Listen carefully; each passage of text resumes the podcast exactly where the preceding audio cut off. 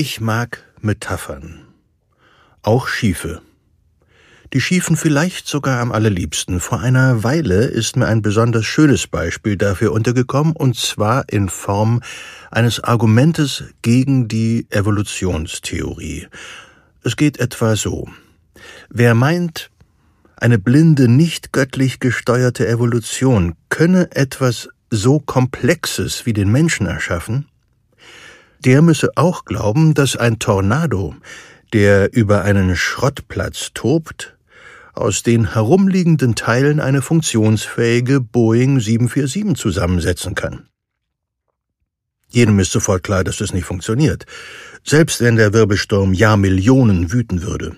Die Wahrscheinlichkeit, dass wir durch die Evolution entstanden sind, sei aber genauso groß. Und ergo könne die Evolution keinen Menschen, sozusagen die Boeing 747 unter den Tieren, zusammensetzen. Ja, doch. Ich finde es sehr hübsch. Es ist bildgewaltig, eindrücklich und sofort verständlich. Alles, was man von einer guten Metapher erwarten kann. Darüber hinaus ist es natürlich Unsinn. Und als Gottesbeweis taugt es schon gar nicht. Der Mensch ist ja schließlich nicht fix und fertig zusammengesetzt aus der blubbernden Ursuppe gesprungen, sondern alle Lebewesen, die heute existieren, sind das Ergebnis eines Jahrmilliarden dauernden Auswahlprozesses. Fantastilliarden von einzelnen Lebewesen haben sich vermehrt und dabei in winzigsten Schritten verändert. Und die Umwelt hat dafür gesorgt, dass die, die ein klitzekleines bisschen besser angepasst sind als andere, überleben und sich weiter fortpflanzen. Es gibt eine andere Metapher, die die Funktionsweise der Evolution besser erklärt. Leider ist sie nicht ganz so spektakulär wie der Schrottplatz-Tornado, aber genauso anschaulich. Sagen wir, die Evolution entspricht einem Würfelspiel mit vier Würfeln. Der Mensch die Krone der Schöpfung, die Duschhaube der Evolution, nennen Sie ihn, wie Sie wollen, entspricht vier Sechsen. Wenn Sie alle vier Würfel werfen, beträgt die Wahrscheinlichkeit 1 zu 1296, dass Sie das gewünschte Ergebnis erzielen. Sie müssen also vermutlich sehr oft würfeln. Und wenn Sie das Spiel nicht mit vier, sondern zum Beispiel mit ein paar Millionen Würfeln spielten, dann würden Sie vermutlich länger brauchen, als das Universum existiert, bis zufällig alle mit der Sechs nach oben liegen bleiben. Aber die Evolution packt nicht nach jedem Versuch die Würfel in den Becher zurück. Die Sachen, die sich bewährt haben, bleiben erhalten und bilden die Basis für die weitere Entwicklung. Wir würfeln also anfangs mit vier Würfeln. Zeigt nach dem ersten oder zweiten Wurf einer davon eine Sechs, lassen wir ihn liegen und packen nur die Fehlversuche zurück. Auf diese Weise sollten wir nach nicht allzu vielen Versuchen unsere vier Sechsen auf dem Tisch haben. Und mit dieser Methode und genügend Zeit können wir das Spiel auch mit einer beliebig großen Anzahl von Würfeln spielen. Das ist ein wesentlich besseres Bild für die Funktionsweise der Evolution. Ein besonders eindrucksvolles Ergebnis der Evolution das menschliche Auge. Und ja, es ist auch für mich kaum vorstellbar, wie sich dieses Wunderwerk entwickelt hat. Das liegt aber wohl vor allem daran, dass unser Gehirn wiederum nicht dafür gemacht ist, sich evolutionäre Zeiträume und die damit verbundenen Trillionen von Würfelwürfen der Evolution vorzustellen. Was haben die Dichter nicht alles zu unseren Augen zu sagen? Fenster in die Seele seien sie. In ihnen spiegele sich der Charakter. Oder wir lesen von Augen wie Sterne oder von Augen so tief, dass man sich in ihnen verlieren kann. Nur selten ist von wabbeligen Galertkugeln mit einer Brechkraft von rund 60 Dioptrien und einem Innendruck von üblicherweise 10 bis 21 Millimeter Quecksilbersäule die Rede, die es uns erlauben, elektromagnetische Strahlung mit einer Wellenlänge zwischen etwa 400 und 760 Nanometern wahrzunehmen. Aber wissen Sie was? Beides ist richtig. Das mit den Sternen und das mit den Galertkugeln, und ob die Augen nun von einem Gott geschaffen wurden oder nicht, wird vollkommen bedeutungslos, wenn man sich in den Augen eines geliebten Menschen verliert.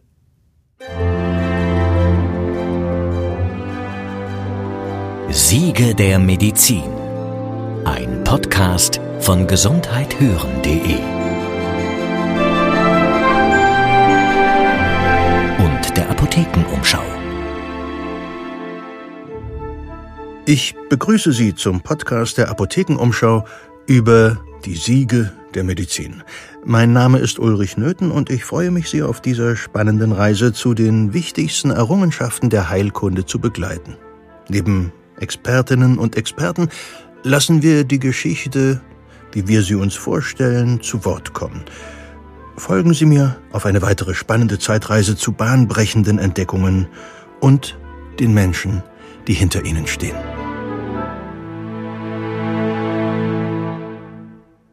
Das Auge soll uns also in dieser Folge beschäftigen, genauer gesagt die Augenheilkunde, die Ophthalmologie. Dieses seltsame Wort kommt vom altgriechischen Wort für Auge, Ophthalmos. Wir werden uns dabei vor allem auf Operationen am Auge konzentrieren. Zu Anfang möchte ich aber noch einmal auf die Evolution zurückkommen. Etwa 95 Prozent aller Tierarten besitzen Augen. Und diese sind teils grundverschieden. Das Auge ist wohl mindestens 40 Mal erfunden worden. Auch wenn erfunden nicht das beste Wort sein mag. Die Bandbreite geht von simplen, lichtempfindlichen Zellen über Flachaugen, Pigmentbecheraugen, Augen nach dem Prinzip einer Lochkamera bis hin zu den hochkomplexen Augen der Wirbeltiere. Riesenkalmare haben Augendurchmesser von bis zu 30 Zentimetern. Das ist größer als ein Fußball. Der Strauß bringt es immerhin auf sechs Zentimeter, womit sein Auge größer ist als sein Gehirn. Frösche benutzen ihre Augen nicht nur um Beute zu erspähen, sondern auch um sie herunterzuschlucken. Ja, die Rückseite ihrer Augen ragt nämlich in die Mundhöhle und wenn sie sie schließen und nach innen drücken, können sie die Nahrung den Rachen hinunterschieben. Selbst Darwin konnte sich die Entstehung des Auges, zumal des menschlichen Auges, durch Zuchtwahl nicht erklären. Er war aber fest davon überzeugt, dass es eine solche Erklärung geben müsse. Heute können wir die Entwicklung als eine Reihe von einzelnen Schritten zu immer höherer Komplexität aufzeigen – sozusagen der Weg vom ersten Flugapparat aus Holz und Stoff bis hin zur Boeing 747. In der Evolution bringe ich immer gerne meinen Studierenden gegenüber auch interessant, dass der liebe Gott oder wer auch immer das Auge sehr frühzeitig angelegt hat. Auch die sogenannten Dreileiber, Trilobiten haben vor Hunderten von Millionen Jahren schon hochkomplexe Augen gehabt. Trilobiten, das sind diese seltsamen, längst ausgestorbenen, aber in zahlreichen Versteinerungen erhaltenen Meerestiere, die ein bisschen wie Asseln aussehen. Die Stimme, die Sie gerade gehört haben, gehört einem hervorragenden Vertreter der noch nicht ausgestorbenen Gattung Mensch, genauer gesagt Herrn Professor Dr. Jens Martin Rohrbach, der zusammen mit Frau Prof. Dr. Daniela Süßkind das ophthalmologische Labor der Universitätsaugenklinik Tübingen leitet.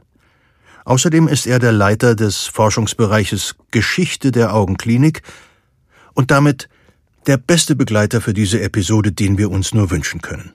Und daran kann man eben sehen, dass in der Erdgeschichte das Sehen, die Wahrnehmung von Licht von Anfang an eben von eminenter Bedeutung war. Der Sehsinn ist für uns Menschen der mit Abstand wichtigste Sinn. Wir gehen davon aus, dass 80 Prozent aller Sinneseindrücke über die Augen vermittelt werden, 15 äh, Prozent über das Gehör, 5 Prozent über die anderen Sinnesorgane, Geruch, Geschmack. Also das Auge ist schon das überragende Sinnesorgan, was der Mensch besitzt und äh, hat deshalb für den Menschen natürlich eine ganz besondere Bedeutung. Natürlich sind wir auch extrem anpassungsfähige Geschöpfe. Blinde Menschen lernen, das fehlende Sehen teilweise durch die anderen Sinne zu kompensieren. Doch der Verlust der Sehkraft ist für die meisten von uns eine schreckliche Vorstellung. Wie viel schlimmer muss diese Angst in der Vergangenheit gewesen sein? Als eine Erblindung oder eine extreme Verschlechterung der Sehleistung infolge von Unfällen, Krankheiten und Alterserscheinungen viel verbreiteter war als heute. Als die Medizin noch ein eher, sagen wir, rustikales Handwerk war, als es keine Brillen oder andere Hilfsmittel gab und Blinde auf Gedeih und Verderb von der Gutmütigkeit ihrer Nächsten abhängig waren. Es ist kein Wunder, dass sich Heilkundige und Ärzte schon vor Jahrtausenden dem Auge zuwandten, aber es ist ein kleines Wunder, dass sie dabei auch ganz erstaunliche Erfolge erzielten.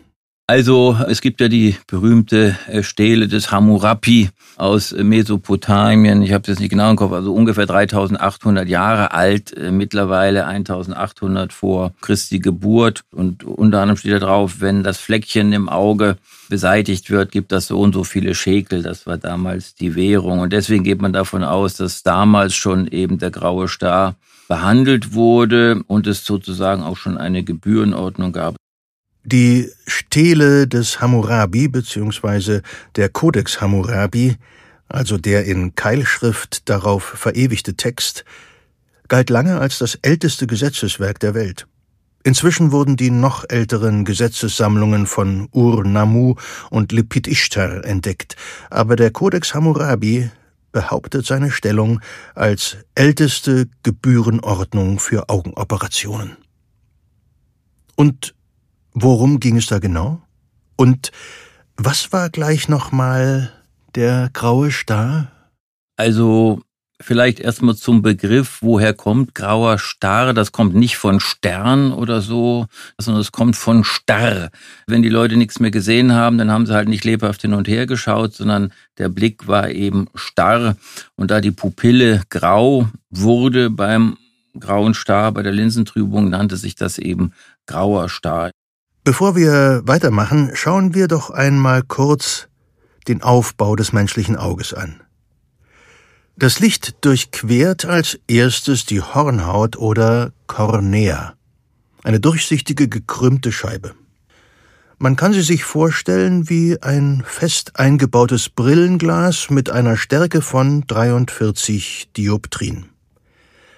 Denn damit wir nicht nur hell und dunkel sehen, sondern auch fokussieren, also scharf stellen können, muss das Licht gebrochen bzw. gebündelt werden und die Hornhaut leistet hierzu den größten Beitrag. Hinter der Hornhaut kommt die Iris, der schönste Teil des Auges, weshalb sie auch Regenbogenhaut genannt wird, mit der Pupille, der Öffnung in ihrer Mitte. Die Iris regelt die Größe der Pupille und damit die Stärke des Lichteinfalls. Weiter geht es durch die Linse. Sie bündelt das Licht so, dass auf der gegenüberliegenden Netzhaut ein scharfes Bild entsteht. Das übrigens auf dem Kopf steht. Erst unser Gehirn dreht das Bild dann wieder richtig rum. Die Linse kann ihre Brechkraft verändern, um so auf nahe oder ferne Gegenstände zu fokussieren. Bevor das Licht auf die Netzhaut trifft und dort in Nervenimpulse, also Informationen umgewandelt wird, durchquert es den Glaskörper, eine durchsichtige, gelartige Substanz, die zu 98 Prozent aus Wasser besteht und vor allem die Aufgabe hat, den Augeninnendruck und damit die Kugelform des Auges aufrechtzuerhalten. Das Weiße im Auge, das ist die Lederhaut, die den Glaskörper umschließt. Das sind jetzt nicht alle, aber die für uns wichtigsten Teile des Auges. Beim grauen Star handelt es sich, wie gesagt, um eine Trübung der Linse. Hauchen Sie mal auf die Kamera an Ihrem Handy, dann bekommen Sie eine ungefähre Vorstellung davon, was das bedeutet.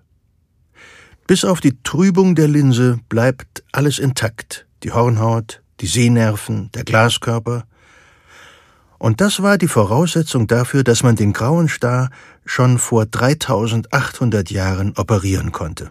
Aber man geht heute in der Tat davon aus, dass die Operation des grauen Stares eine der ältesten Operationen der Menschheitsgeschichte überhaupt ist.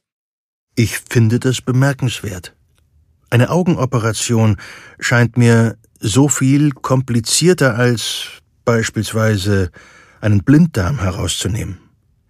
So wie es sicherlich schwieriger ist, einen Fotoapparat als ein defektes Abflussrohr oder dergleichen zu reparieren. Aber dieser Vergleich ist mindestens so schief wie die Schrottplatzmetapher vom Anfang. Das Auge hat einen großen Vorteil gegenüber beispielsweise dem Blinddarm. Es ist nämlich von außen direkt zugänglich. Und die Operation des grauen Stars war auch eine ziemlich rustikale Angelegenheit und hatte wenig mit dem zu tun, was in heutigen Hightech-Augenkliniken praktiziert wird. Falls Sie etwas empfindlich sind, sollten Sie sich jetzt vielleicht einmal ganz kurz die Ohren zuhalten oder die Kopfhörer absetzen, denn diese OP geht ziemlich ins Auge. Natürlich konnte man das nicht so operieren wie heute, sondern man hat den Starrstich angewendet. Und dazu ist man mit einem spitzen Instrument, mit einer Nadel in das Auge eingegangen und hat dann die Linse aus der Sehachse in das Auge nach hinten sozusagen geschoben. Das heißt, dieses optische Hindernis, dieses Milchglas, war dann nicht mehr da und es fiel mehr Licht in das Auge und die Leute haben besser gesehen, aber natürlich nicht gut, weil die Brechkraft der Linse natürlich fehlte. Also man hat äh, Besserungen herbeiführen können, mit Komplikationen natürlich unter Umständen, ähm, aber gut gesehen haben die Leute hinterher natürlich nicht, weil die Korrekturmöglichkeiten hatte man damals auch noch nicht. Der Starrstich konnte die Sehkraft wiederherstellen und war damit für viele eine Art Wunder. Bedenken Sie die Zeit, in der er erfunden wurde. 1800 vor Christus machten Heiler die Blinden sehend, wenn auch schlecht sehend. Die Brechkraft der Linse beträgt idealerweise um die 19 Dioptrien.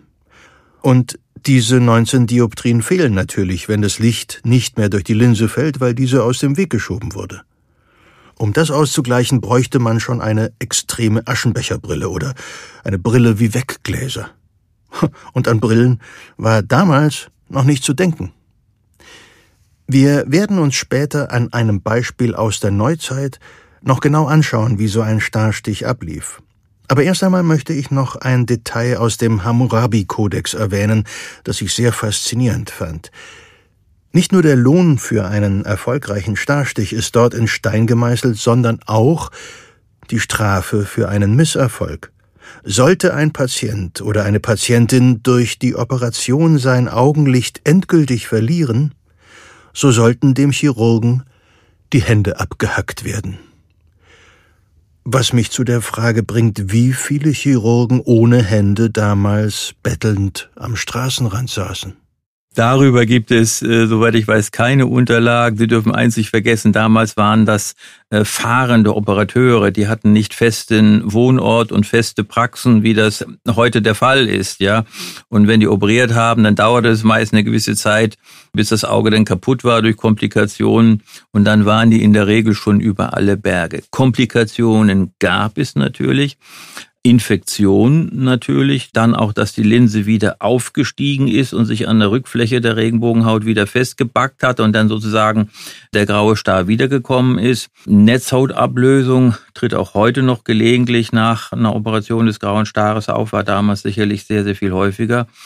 Und auch eine Entzündung des Auges hat wahrscheinlich nicht selten stattgefunden.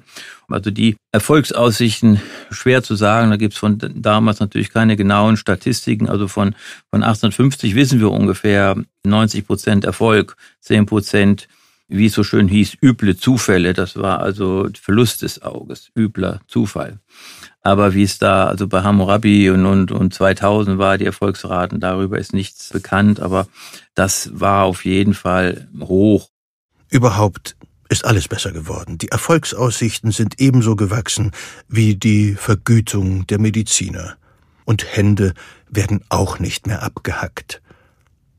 Der Starrstich war ein sehr früher und spektakulärer Meilenstein auf dem Weg zur modernen Augenmedizin. Doch auch andere Entwicklungen waren erstaunlich. Zum Beispiel wurde schon früh eine Alternative zum Starrstich gesucht und gefunden, die komplette Entfernung der getrübten Linse. Die Ergebnisse waren besser als beim Starrstich, Vor allem konnte eine entfernte Linse im Gegensatz zu einer Linse, die nur im Auge verschoben worden war, nicht wieder aufsteigen und erneut zu einer Trübung führen. Auch die Gefahr einer Entzündung aufgrund der verlagerten Linse war gebannt. Das Verfahren erforderte einen großen Einschnitt im Auge, eine Hohlnadel und einen Assistenten mit einer außergewöhnlichen Lungenkapazität, schreibt die Wissenschaftshistorikerin Emily Savage Smith. Wozu die außergewöhnliche Lungenkapazität nötig war? Tja, das klingt jetzt ein bisschen hm, unangenehm. Die Linse wurde nämlich mittels eines bronzenen Röhrchens aus dem Auge des Patienten herausgesaugt. Berichte über dieses Verfahren sind aus dem griechischen Raum im zweiten Jahrhundert unserer Zeitrechnung, dem Irak des zehnten und dem Ägypten des vierzehnten Jahrhunderts überliefert. Doch die Methode fand weder große Beachtung noch Verbreitung. Warum ist unklar.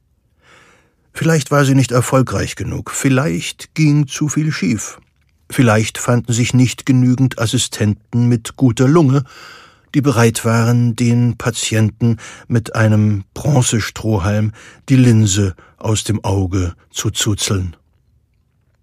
Vieles an der frühen Augenheilkunde gibt noch heute Rätsel auf.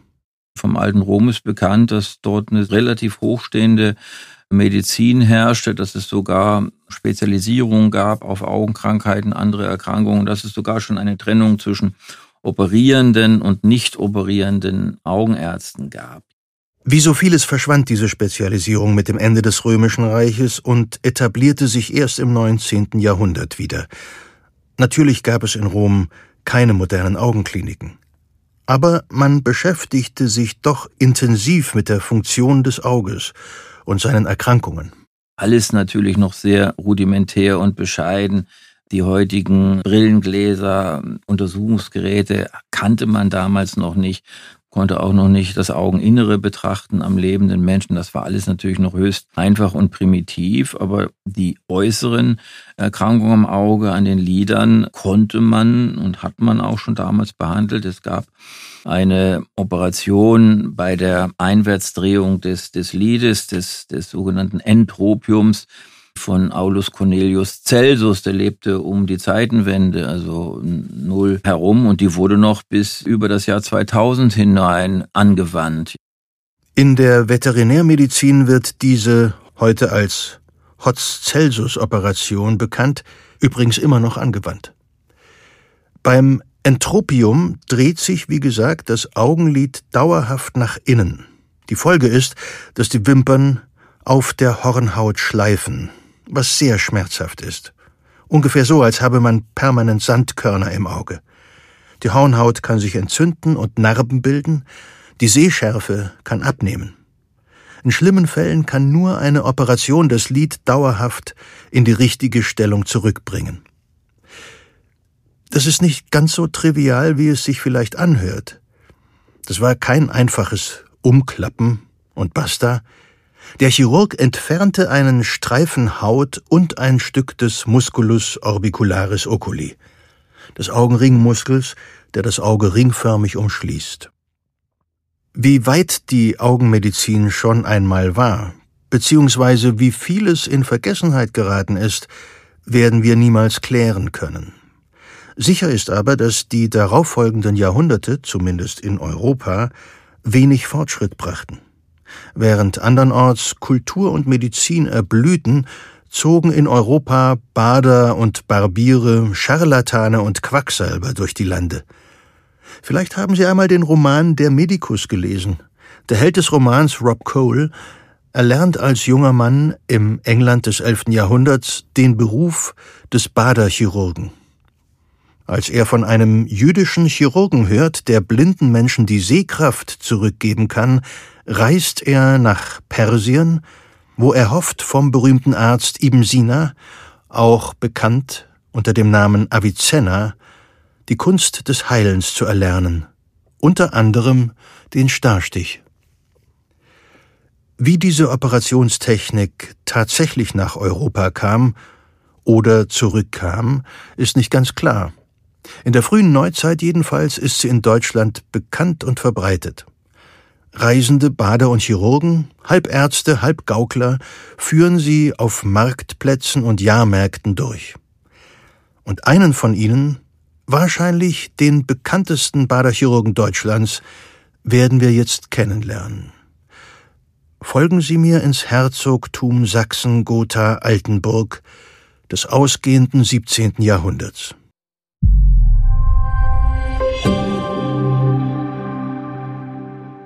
Hi, ich bin Kari Kungel aus dem Team von gesundheithören.de. Das ist das Audioangebot der Apothekenumschau.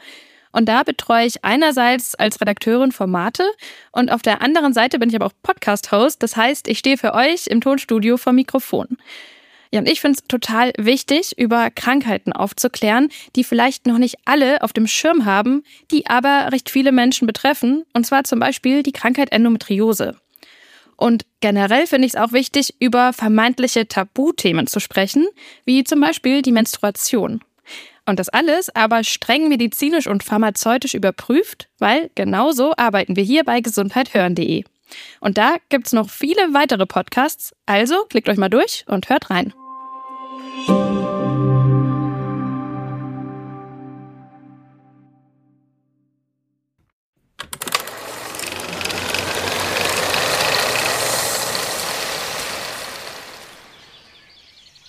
Niemand hat sich so weit vorgewagt wie Theresa und Peter. Bei Sonnenaufgang sind sie losgerannt. Hinein in einen strahlenden Sommermorgen, raus aus ihrer Heimatstadt und haben Posten bezogen auf einem Walnussbaum an der Straße nach Gotha, weit vor den Toren des thüringischen Altenburgs. Und so sind sie die Ersten, die den Tross entdecken. Und wahrlich, es ist ein prächtiger Tross. Dagegen nimmt sich selbst der Herzog bescheiden aus, der ab und an mit seinem Gefolge die Stadt besucht oder durchquert. Im Handumdrehen sind sie und Peter vom Baum geklettert und rennen dem Zug entgegen. Außer Atem erreichen sie die vorneweg marschierenden Trommler und Trompeter. Stattliche Burschen mit scharlachroten, silberbesetzten Röcken und schwarzem, rot geränderten Dreispitz. Die Instrumente um die Schulter gehängt. Theresa und Peter treten ehrfürchtig zur Seite, als sie in wohl fünf oder sechs Reihen an ihnen vorbeimarschieren. Einige werfen ihnen freundliche oder neugierige Blicke zu. Einer lässt gar lächelnd die Stöcke über seine große Trommel wirbeln. Und Theresa klatscht begeistert in die Hände. Nach den Musikanten kommen die Gaukler und Schausteller in bunten Kostümen. Und als sie an den beiden Kindern vorbeigehen, scheint die Spiellust mit ihnen durchzugehen. Einer schlägt einen Purzelbaum. Einfach so, mitten auf der Straße, springt in die Höhe, dreht sich in der Luft und landet, ohne zu wackeln und zu wanken, wieder auf den Beinen. Ein anderer holt bunte Kugeln aus seinem Beutel und beginnt zu jonglieren. Ein dritter zieht sich ein langes, buntes Band aus dem Mund. Hebt euch das für später auf, ruft einer der gut ein Dutzend Reiter, die auf die Gauklertruppe folgen. Es klingt nicht verärgert, eher belustigt. Ein junger Mann, etwas rundlich, mit freundlichem Gesicht. Auch er trägt einen scharlachroten Rock und einen schwarzen Dreispitz, den er nun mit einer angedeuteten Verbeugung vor den Kindern zieht. Seid ihr der Dr. Eisenbart? Peter hat es gerufen und Theresa knufft ihn in die Seite. Nein, der doch nicht, der ist doch viel zu jung, sagt sie leise. Der Mann lacht.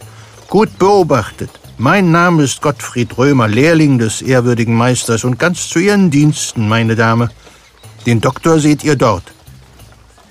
Er zeigt auf einen anderen Reiter, der unschwer als die Hauptperson des Aufzuges zu erkennen ist. Älter als alle anderen, durchaus wohlbeleibt, mit einer langen, fleischigen Nase und dem Ansatz eines Doppelkinns. Unter dem reich verzierten Dreispitz trägt er eine lange, vom Staub der Straße etwas grau gewordene Perücke.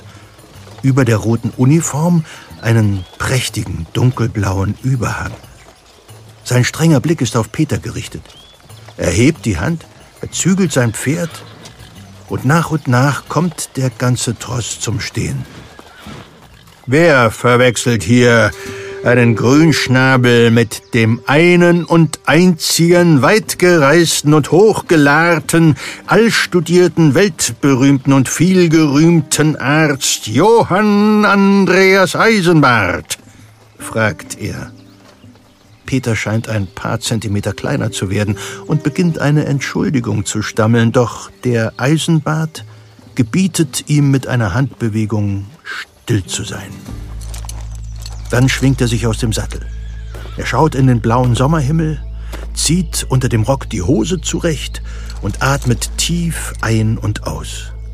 Dann dreht er sich wortlos um, stapft ein paar Schritte an den Rand der ungepflasterten Straße und beginnt unter wohligem Seufzen, ausgiebig und laut plätschernd, das Wasser zu lassen. Damit fertig wischt er sich die Hände am Überhang ab und wendet sich den Kindern zu. Nun, ich schließe aus eurer Anwesenheit, dass man in Altenburg wohl auf meine Ankunft vorbereitet ist. Das kann man wohl sagen. Theresa fiebert dem Besuch des Doktors seit Tagen entgegen. In der ganzen Stadt gibt es kein anderes Gesprächsthema, seit zwei Reiter in scharlachroten Röcken und mit schwarzem Dreispitz überall in der Stadt Zettel aufgehängt, verteilt und auf dem Markt vorgelesen haben. Edle Damen und edle Herren, das höchste Gut, das wir neben Jesu Liebe haben, ist die Gesundheit.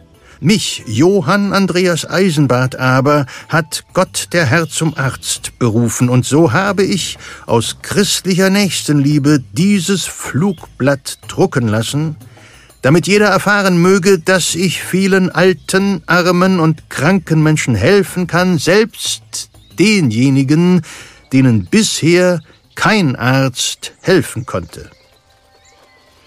Im Folgenden waren all die Krankheiten und Gebrechen aufgezählt, die Eisenbart zu heilen oder zu lindern vermöge.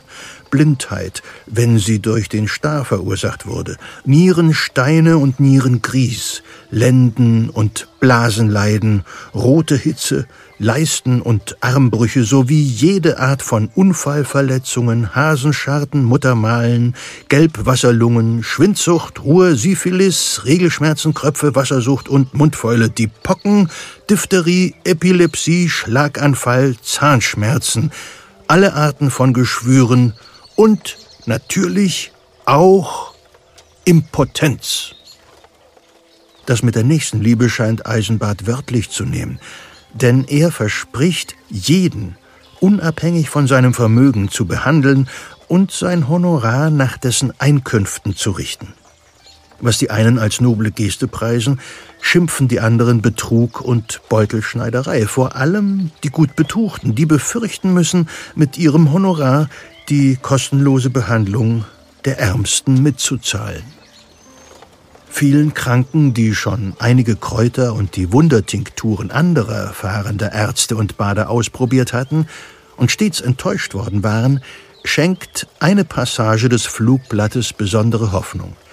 Eisenbart kündigt an, längere Zeit im Ort zu bleiben und die Patienten in der Genesung zu begleiten unter den Bürgern Altenburgs sorgt das für Anerkennung und in den Wirtshäusern für viele mit lautem Lachen quittierte Geschichten über Männer, die einen unverschämten Preis für ein vermeintliches Potenzmittel gezahlt hatten, nur um dann am nächsten Morgen, nach einer weiteren erfolglosen Nacht im Bett der Frau, das Lager des fahrenden Scharlatans verwaist vorzufinden. Alle erwarten euch, hochverehrter Dr. Eisenbart, ruft Theresa. Auch mein Großvater, seine Augen sind trüb geworden. Auf dem rechten ist er schon ganz blind. Wollt ihr ihm nicht helfen, edler Herr? Eisenbart nickt. Wenn es in meiner Macht steht. Nun ja, wahrscheinlich steht es in meiner Macht. Bringt ihn nur zu mir. Kommt nicht zu spät, sonst müsst ihr bis morgen warten. Na los. Worauf wartet ihr noch? Husch, husch, zurück ins Städtchen. Als Eisenbarts Tross in das Städtchen einzieht, sind die Straßen mit Schaulustigen gesäumt. Trompeten und Trommeln locken auch noch die Letzten aus ihren Häusern und von den nahegelegenen Feldern. Kaum zwei Stunden später beginnt das Spektakel auf dem Marktplatz. Theresa sitzt bei ihrem Großvater auf einer der vorderen Bänke und hält noch immer seine Hand, an der sie ihn hergeführt hat. Die Hand zittert. Mit der anderen greift er immer wieder tastend nach einem großen Krug Wein und trinkt in hastigen Zügen. Hab keine Angst, ich hab mit dem Doktor gesprochen. Er wird dir sicher helfen. Das mag sein, Theresa, das mag sein. Aber es ist ja gerade die Hilfe, die ich fürchte. Was meinst du? fragt Theresa. Nichts, nichts. Ich bin stark. Und wenn mir Gott gewährt, noch einmal die Sommersonne und den goldenen Herbst zu schauen, und vor allem dich, mein Kind, dann, ja, dann, dann will ich alles auf mich nehmen. Hinter der größeren der beiden Bühnen steht ein buntes Zelt. Dort wartet der Doktor auf seinen Auftritt. Dort wird er die Kranken behandeln. Doch jetzt springen erst einmal die Harlekine über die kleine Bühne. Sie reißen Possen, sie jonglieren und preisen den Herrn und Eisenbart und die Bürger Altenburgs. Dann schallen von der großen Bühne die Trompeten über den Platz. Zwei Uniformierte ziehen den Vorhang des Zeltes auseinander und gemessenen Schrittes tritt Dr. Eisenbart vor die Menschen. Mit den Trompeten verstummt auch das Gemurmel und Gejohle der Altenburger. Stille legt sich über den Platz. Edle Damen, edle Herren, ruft der Arzt mit weittragender Stimme. Volk von Altenburg, brave Diener des Herrn und eures Herzogs. Eisenbart zählt wohl eine halbe Stunde seine Verdienste auf, sowie die Krankheiten, die er und nur er heilen könne wie kein anderer. Und so weiter und so weiter. Das weiß sie doch alles schon von den Flugblättern. Endlich beginnen die Behandlungen. Und Theresa ist enttäuscht. Eisenbart verschwindet im großen Zelt, und lässt die Patientinnen und Patienten zu sich kommen, während auf der Bühne die Musikanten weiterspielen. Nur auf der kleinen Bühne gibt es etwas zu sehen. Seine Gehilfen ziehen dort Zähne, sie richten Brüche und sie lassen zur Ader. Nichts, was sie nicht schon dutzendfach gesehen hätte, wenn andere reisende Chirurgen und Bader in Altenburg Station machten. Und endlich ist der Großvater an der Reihe. Einer der Rotberockten holt ihn ab und führt ihn hinter die Bühne. Theresa schleicht hinterher, doch am Seiteneingang des Zeltes stellt sich ihr jemand in den Weg. Gottfried, der Lehrling Eisenbarts. Tut mir leid, Mädchen, aber hier kann ich dich nicht einlassen. Weil ich ein Mädchen bin? fragt Theresa frech. Weil der Doktor vollkommene Ruhe braucht bei seinen Operationen. Wart hier, Dein Großvater wird bald rauskommen. Theresa überzeugt diese Erklärung nicht ganz. Vollkommene Ruhe, so so. Vielleicht sollte er dann erst einmal den Musikanten Einhalt gebieten. Na, du scheinst ja ein kluges Kind zu sein, lacht Gottfried. Ich will dir ein Geheimnis verraten. Die Musikanten spielen nicht zur Belustigung, sondern zur Beruhigung des Publikums. Niemand soll die Patienten schreien hören. Verstehst du? Manche der Eingriffe sind äußerst schmerzhaft. Das ist, so hat es Gott bestimmt, der Preis für die Gesundung. Das Mädchen nickt. Auch das ist durchaus nichts Neues.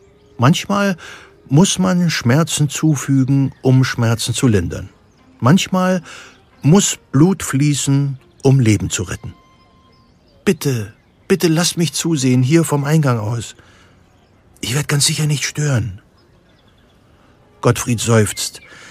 Glaub mir, das ist kein Anblick für zarte Gemüter. Wenn ihr wüsstet, bei wie vielen Schlachtungen und Kälbergeburten ich dabei war.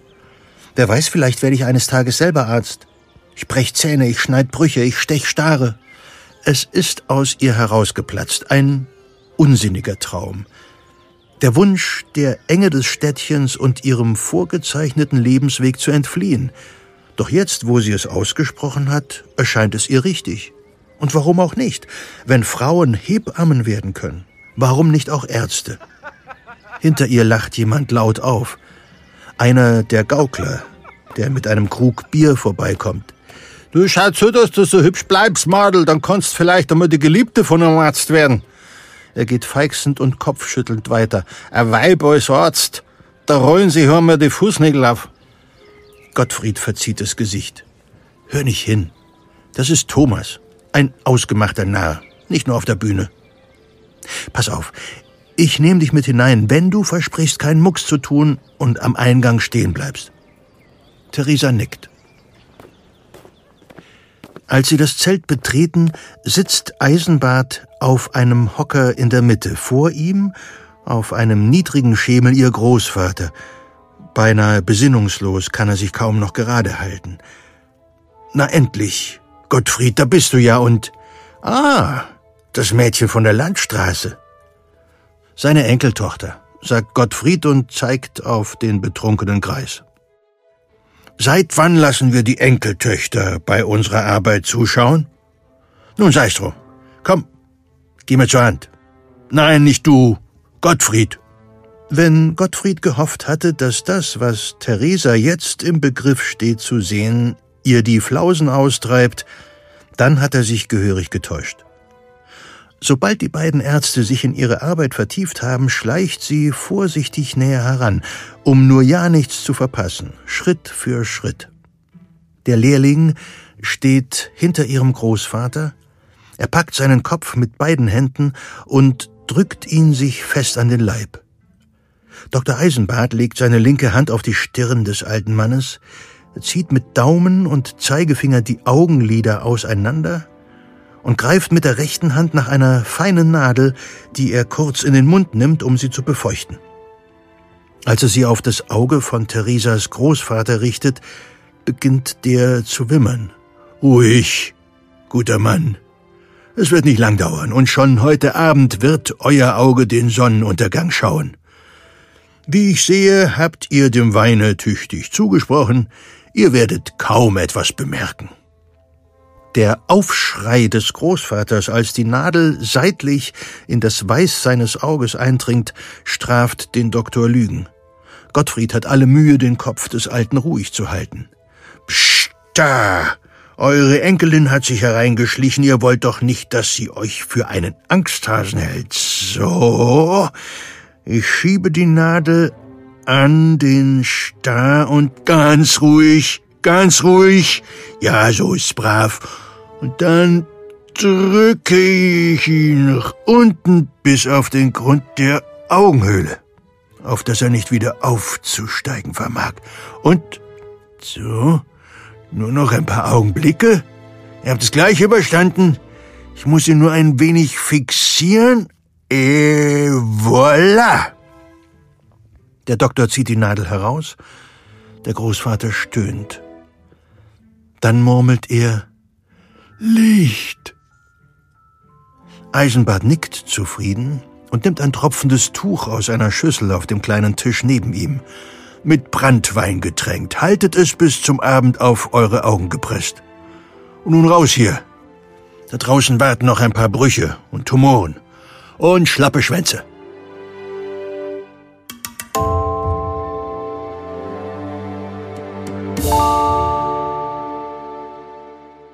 Den reisenden Wundarzt und Chirurgen Dr. Johann Andreas Eisenbart gab es wirklich. Und ich habe nicht übertrieben, als ich seinen pompösen Zug beschrieben habe. Mit bis zu 120 Musikanten, Gauklern, Harlekinen und Helfern sowie mehreren Wagen zog er zu seinen Hochzeiten Ende des 17., Anfang des 18. Jahrhunderts durch die Lande. Das Spektakel war mindestens genauso wichtig wie sein medizinisches Können das für damalige Verhältnisse erstaunlich war. Wovon auch die Tatsache zeugt, dass er im Gegensatz zu vielen Kollegen nach dem Starstechen und Bruchschneiden vor Ort blieb und sich auch über die Operation hinaus um seine Patienten kümmerte. Wie er das mit den Impotenten handhabte?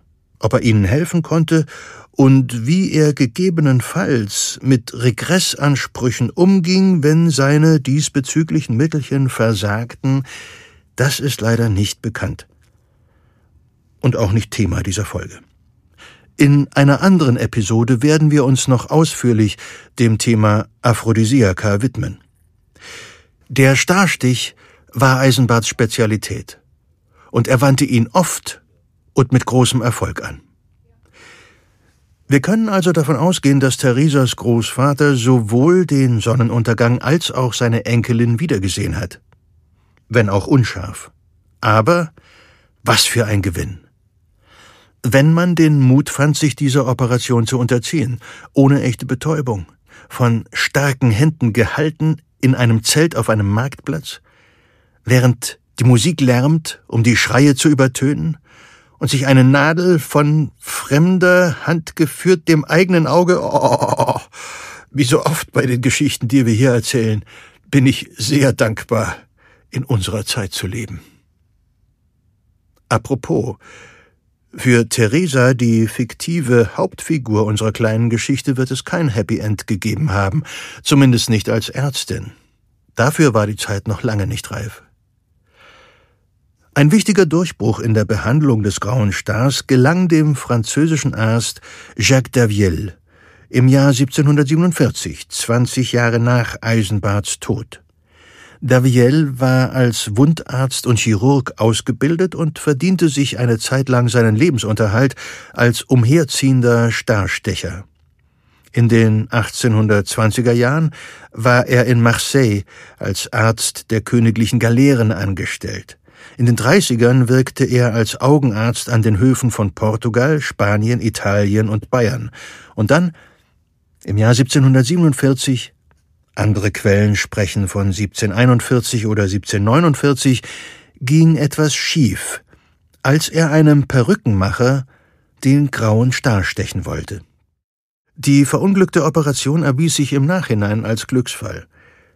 Denn in seiner Verzweiflung entfernte Daviel die Linse des Perückenmachers und rechnete fest damit, dass das Auge anschließend erblinden würde. Die Linse galt nämlich von alters her als Sitz der Sehkraft. Und selbst wenn man sie aus dem Sehkanal schob, schien es doch unumgänglich, sie im Auge zu belassen. Statt zu erblinden, konnte sich der Perückenmacher über seine wiedergewonnene Sehkraft freuen. Bereits früher hatte man mit der Entfernung der Linse experimentiert, ich erinnere an die bronzenen Strohhalme, doch die damals angewandte Methode hatte sich nicht durchgesetzt. Daviels Technik kam ohne Röhrchen und Assistenten mit enormer Lungenkapazität aus. Er entwickelte den Davielschen Löffel, mit dem die Linse entfernt werden konnte. Denken Sie dabei bitte nicht an die Löffel in Ihrem Besteckkasten, es war eher ein feiner Spatel. 1752 veröffentlichte Daviel die Schrift Eine neue Methode, den grauen Star durch die Extraktion der Linse zu heilen. Die Methode wurde ein Riesenerfolg. Daviel wurde europaweit gefeiert und assoziiertes Mitglied aller königlichen Akademien Europas. Seine Behandlungsmethode blieb bis gegen Ende des 20. Jahrhunderts in Gebrauch.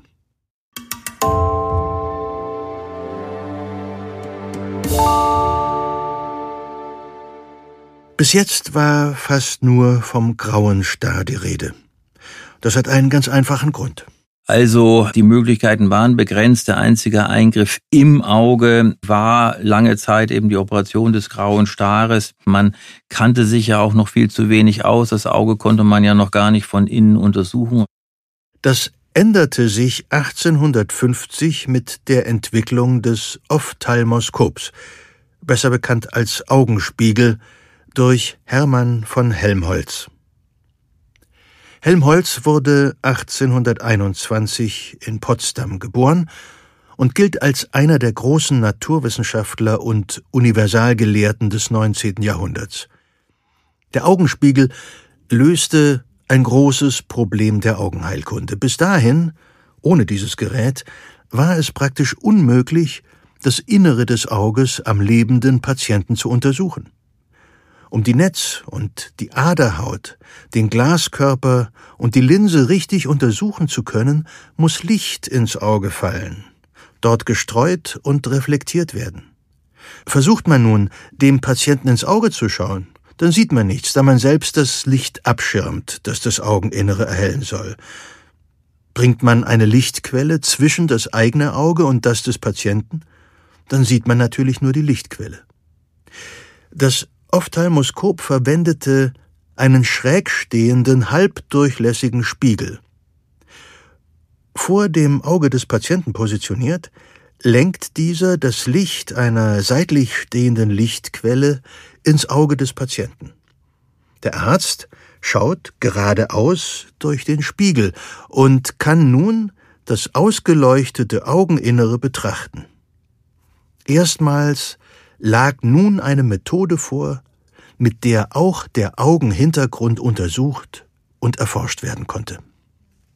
In die medizinische Praxis wird der Augenspiegel vor allem von Wilhelm Ernst Albrecht von Gräfe überführt.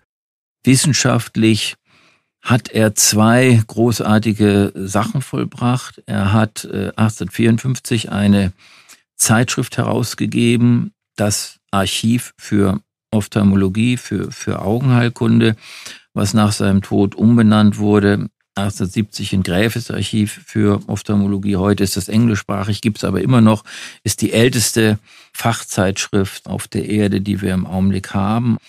Und das zweite ist eben die Deutsche Ophthalmologische Gesellschaft, die, die DOG, die er eben gegründet hat. Äh, Ziel war, dass sich Freunde, die sich mit der Augenheilkunde befassen, mal zu einem zwanglosen Austausch versammeln sollten.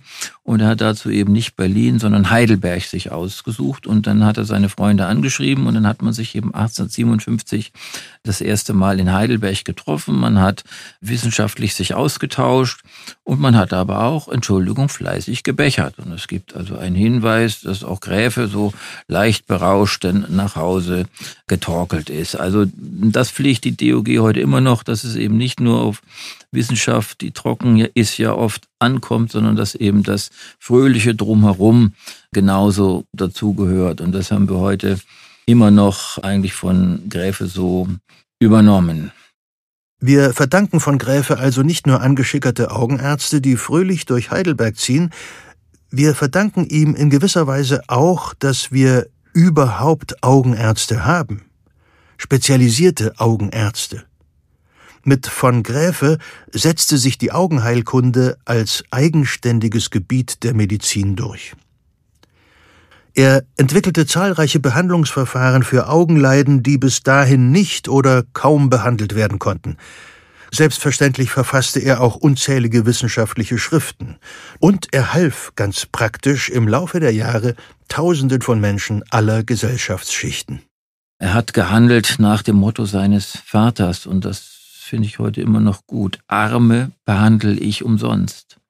Wohlhabende zahlen nach Medizinaltaxe. Reiche honorieren mich nach Belieben anständig. Ja, und das ist doch eigentlich eine, eine gute, gute Regelung so. Einer der Schüler Albrecht von Gräfes war ein Mann namens Julius Hirschberg.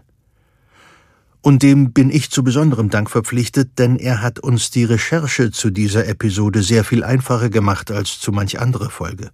Denn Julius Hirschberg gab zwischen 1899 und 1918 eine umfassende Geschichte der Augenheilkunde heraus. Auf 4700 Seiten ist es dann erschienen in mehreren Bände eines großen Sammelwerkes. Das geht los mit der Augenheilkunde bei den alten Ägyptern und hörte eben auf äh, mit der Augenheilkunde Anfang des 20. Jahrhunderts. Und das sind wirklich epochale Werte. Und wenn Sie heute irgendeine Frage zur Medizin oder zu irgendeiner Persönlichkeit in der Augenheilkunde haben, dann gucken Sie als erstes in den Hirschberg rein. Da finden Sie dann meistens was dazu. Also ein großartiger Mann, der auch weit gereist war. Er hat Reisen unternommen in die USA, um die Welt, nach Japan, Indien, äh, Ceylon hatte auch Assistenten aus der ganzen Welt, die zu ihm kamen und bei ihm hospitierten. Also eine großartige Persönlichkeit. Menschlich nicht ganz unproblematisch. Er war wohl sein äh, untergeordneten Mitarbeitern gegenüber doch ein bisschen patriarchalisch eingestellt. Und was Hirschberg zu Frauen in der Medizin damals meinte, das entwickelte sich ja erst äh, Ende des 19. Jahrhunderts, dass Frauen in die Medizin kamen. Und Hirschberg hielt also die Frauen für Abenteurerinnen und Eindringlinge. Ja, so hat er also die Frauen in der Medizin und Augenerkunde damals bezeichnet als Abenteurer und, und Eindringliche. Aber er war eine, eine fantastische Persönlichkeit, dem wir viel zu verdanken haben. Wer heutzutage solch eine Aussage über Frauen träfe, wie Julius Hirschberg damals, den würde man wohl nicht mehr als fantastische Persönlichkeit bezeichnen. Aber bitte vergessen wir nicht, in welcher Zeit er lebte. So wie Theresa aus unserer Eisenbadgeschichte blieb Frauen bis ins späte 19. Jahrhundert der Weg zu einer medizinischen Ausbildung verwehrt. Und als sich die Türen der Universitäten langsam für sie zu öffnen begannen, dank einem jahrzehntelangen, hartnäckigen Kampf, sahen viele den Untergang sowohl der Wissenschaft als auch der Fortpflanzung gekommen. Die Frauen würden erstere ruinieren und an letzterer kein Interesse mehr haben. Lächerlich aus heutiger Sicht, aber ich tue mich schwer damit, Männer von damals generell zu verurteilen, die mit solchen Ansichten aufwuchsen, auch weil es eben kaum weibliche Vorbilder gab. Umso lächerlicher sind Männer, die auch heute noch ähnliche Ansichten vertreten. Unsere Zeitmaschine ist damit im 20. Jahrhundert angekommen und damit endgültig im Zeitalter der modernen Ophthalmologie. In einer Zeit rasanter und so umfassender Fortschritte, dass wir nur einige Rosinen herauspicken können. Zum Beispiel die Hornhauttransplantation. Die Hornhaut ist ja das klare Fenster, wo das Licht durch in das Auge reinfällt.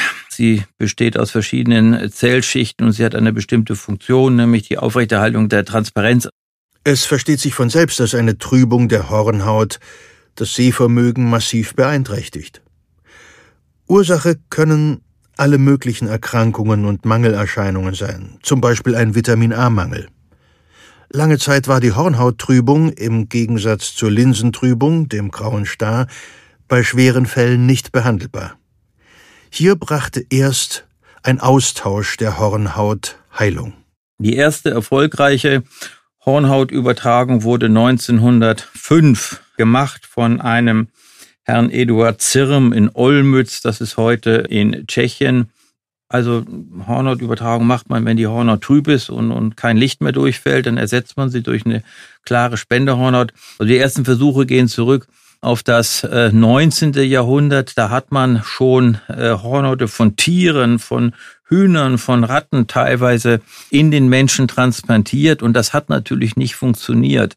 Das heilte zwar ein, aber wurde natürlich, da es Fremdgewebe war, vom Immunsystem abgestoßen und Abstoßung heißt an der Hornhaut, dass die Hornhaut eben trüb wird. Und deswegen hatte man Ende des 19. Jahrhunderts gesagt, okay, Hornhautübertragung kann man machen, ist technisch möglich, bringt aber keinen Erfolg und hat das als sozusagen äh, nicht durchführbar aufgegeben. Und der Eduard Zirm hat dann 1905 das Konzept nochmal aufgegriffen und hat dann bei einem Patienten mit einer beidseitigen Hornhautverätzung eine kleine Hornontransplantation gemacht. Er hatte das Auge von einem Kind, was er entfernen musste wegen einer Verletzung und da hatte er die Hornhaut, hat dort zwei kleine Transplantate rausgestanzt und rechts und links äh, diesen Patienten eingesetzt. Ein Transplantat wurde auch trüb, das andere blieb klar und das war dann die erste erfolgreiche Hornhauttransplantation. Ich möchte noch einmal auf den grauen Star zurückkommen. Ich hoffe, Sie können das Wort überhaupt noch hören. Wie wir gehört haben, brachten der Starstich oder die Linsenextraktion zwar eine Besserung, aber von einer wirklichen Wiederherstellung der Sehfähigkeit konnte keine Rede sein. Die fehlende Brechkraft der Linse führte zu großer Unschärfe, die immerhin in den letzten Jahrhunderten durch sehr dicke Brillengläser zu einem Teil wieder ausgeglichen werden konnte, aber die Erfindung und Weiterentwicklung der Brille ist eine ganz andere Geschichte. Am 29. November 1949 änderte sich die Situation grundlegend. An diesem Tag wurde die erste Intraokularlinse eingesetzt. Intraokular heißt einfach innerhalb des Auges, von intra innerhalb und oculus, was Auge heißt. Diese Kunstlinse ist ein künstliches Implantat, das die Linse des Patienten ersetzt und ihre Funktion vollständig übernimmt. Diese segensreiche Erfindung hat eine schreckliche Geschichte. Gordon Cleaver war Pilot der Royal Air Force und eines der Fliegerasse der Battle of Britain, der Luftschlacht um England im Zweiten Weltkrieg. Er schoss mindestens sieben deutsche Flugzeuge ab, bevor seine Hurricane am 15. August 1940 über Winchester abgeschossen wurde. Fragmente der Plexiglashaube seines Flugzeuges zertrümmerten sein Gesicht und beide Augen.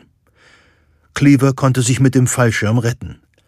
Im Krankenhaus von Salisbury stellte sich heraus, dass er auf dem rechten Auge erblindet war und auf dem linken Auge eine stark verminderte Sehkraft hatte. Sein behandelnder Arzt, Nicholas Harold Lloyd Ridley, konnte das rechte Auge nicht retten, machte jedoch eine interessante Entdeckung. Einige Plexiglassplitter verblieben im Auge und lösten dort keinerlei Entzündung aus. Für eingedrungene Fremdkörper sehr ungewöhnlich. Das brachte Ridley auf die Idee, dass Plexiglas möglicherweise ein geeignetes Material für künstliche Linsen wäre. Nach dem Krieg widmete er sich dieser Idee und konnte 1949 die erste Kunstlinse aus Plexiglas in ein menschliches Auge einsetzen. Vorerst temporär. Doch nach dem erfolgreichen ersten Versuch implantierte er bereits 1950 zum ersten Mal eine permanente Intraokularlinse. Trotz des Erfolges dauerte es noch Jahre, bis sich die neue Technik durchsetzte. Wie so oft in unseren Geschichten mussten festsitzende Vorbehalte der Kolleginnen und Kollegen überwunden werden. In diesem Fall wollten sich viele Mediziner grundsätzlich nicht damit abfinden, dass man einen Kunststoff dauerhaft in den menschlichen Körper einbringen könne. Unter den unzähligen, denen die Intraokularlinse wieder zu klarer Sicht verholfen hat, ist übrigens auch der eingangs genannte Pilot Gordon Cleaver, dessen Verwundung Ridley erst auf die Idee gebracht hatte. In den späten 1980er Jahren bekam er grauen Star in seinem verbliebenen Auge, der 1987 durch eine Kunstlinse geheilt wurde. Ich möchte Professor Rohrbach fragen, welche weiteren Entwicklungen er für besonders wichtig hält und welche ihn vielleicht sogar in seiner Laufbahn begleitet haben. Also ich bin jetzt bald, noch nicht ganz, aber bald 40 Jahre im Fach und es gab schon einige Entwicklungen, die einfach toll sind und unvorstellbar sind. Das eine ist natürlich die äh, Miniaturisierung, wo wir früher größere Geräte brauchten, können wir heute mit ganz feinen Geräten eingehen. Das ist zum Beispiel eben beim Glaskörperaustausch bei der Vitrektomie der Fall. Wir können heute auf und unter der Netzhaut ähm, operieren. Ja, es gibt Häutchen, die sich auf der Netzhaut bilden und dazu führen, dass die Netzhaut so schrumpelig wird und dann man gerade Linien nur noch krumm sieht. Die kann man heute mit feinsten Pinzetten abziehen. Das sind Sachen, die so vor 40, 50 Jahren einfach unvorstellbar waren. Und noch vieles mehr geht heutzutage. Denken Sie zum Beispiel an die Laser in situ Keratomileusis, ähm, besser bekannt als LASIK, oder auch Augenlasern. Seit 1990 kann mit diesem Verfahren Fehlsichtigkeit korrigiert werden. Ein Laser trägt Gewebe an der Hornhaut ab, verändert damit ihre Krümmung und somit auch ihre Brechkraft. Hunderttausende Patientinnen und Patienten können dank dieser Technik wieder ohne Brille scharf sehen. Um die Fortschritte der Augenheilkunde zu verdeutlichen, nennt Professor Rohrbach den Studierenden gerne zwei eindrucksvolle Zahlen. Netzhautablösung vor 100 Jahren fast 100 Prozent der Augen erblindet, heutzutage 90 Prozent mehr oder weniger geheilt mit Funktionserhalt. Das zweite Beispiel ist Retinoblastom. Das ist ein bösartiger Augentumor der Netzhaut im Kindesalter. vor 100 Jahren fast jedes Kind gestorben, heute 95 Prozent überleben. Bevor wir zum Schluss kommen, muss ich aber noch mit Ihnen, liebe Zuhörerinnen und Zuhörer, und natürlich mit Professor Rohrbach, über eine Sache sprechen, über die ich bei der Recherche gestolpert bin, die Osteoodontokeratoprothese. Schon das Wort gebietet Ehrfurcht. Das Verfahren selbst ist schlicht unglaublich und noch relativ jung.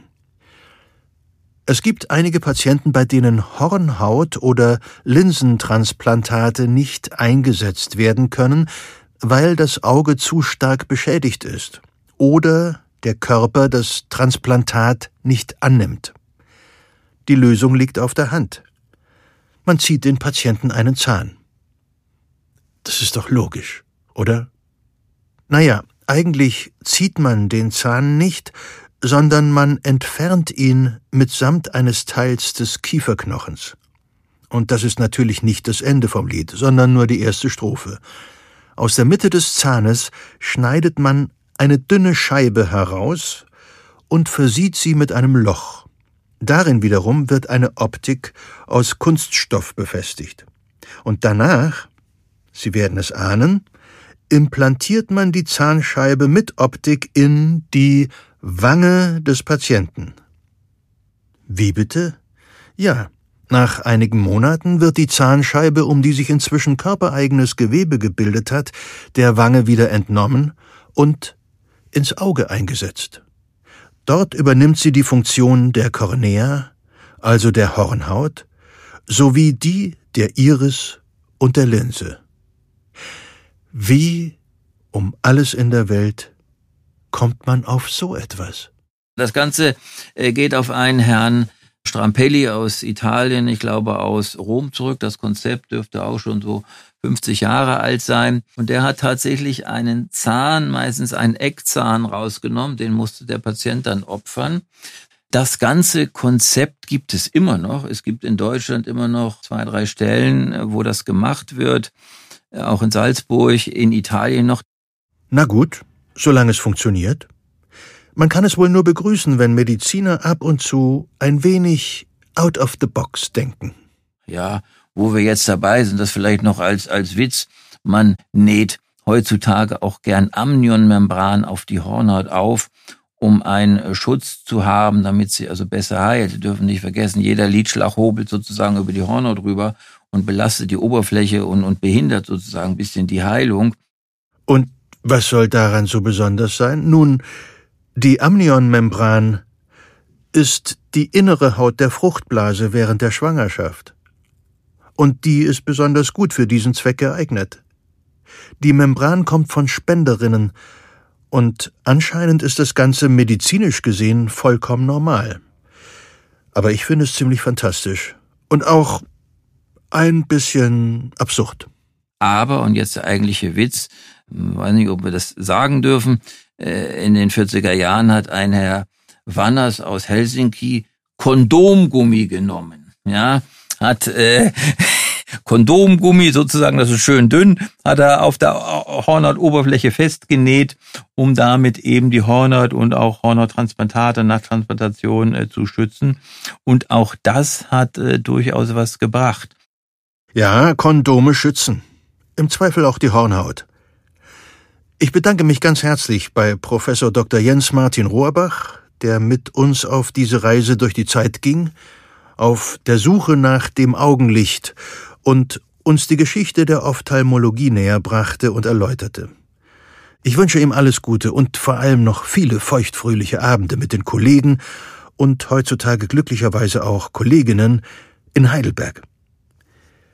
In der nächsten Episode geht es um die Geschichte der plastischen Chirurgie und am Rande auch um ihre teils bizarren Auswüchse in der heutigen kosmetischen Chirurgie. Bis dahin verbleibe ich mit den besten Grüßen, Ihr Ulrich Nöthen. Bleiben Sie gesund, bleibt gesund und neugierig. Siege der Medizin ist ein Podcast von gesundheithören.de und der Apothekenumschau. Jetzt kostenlos folgen oder abonnieren und gerne auch bewerten, zum Beispiel bei Spotify oder Apple Podcasts. Executive Producers Dr. Dennis Ballwieser und Peter Glück. Faktencheck Dr. Martin Alwang, Dr. Andreas Baum und Dr. Roland Mühlbauer. Autoren Lutz Neumann, Volker Strübing. Interviews Simone Terbrack, Lutz Neumann. Musik Johannes Cornelius. Produktion Philipp Klauer, Felix Stäblein. Redaktion, Recherche und Unterstützung Carsten Weichelt, Elena Urban, Miriam Laura Seckler, Kari Kungel, Sonja Giebes. Regie Simone Terbrack. Projektleitung Sven Rühlicke, Ruben Schulze-Fröhlich. Produziert von den Wake World Studios in München.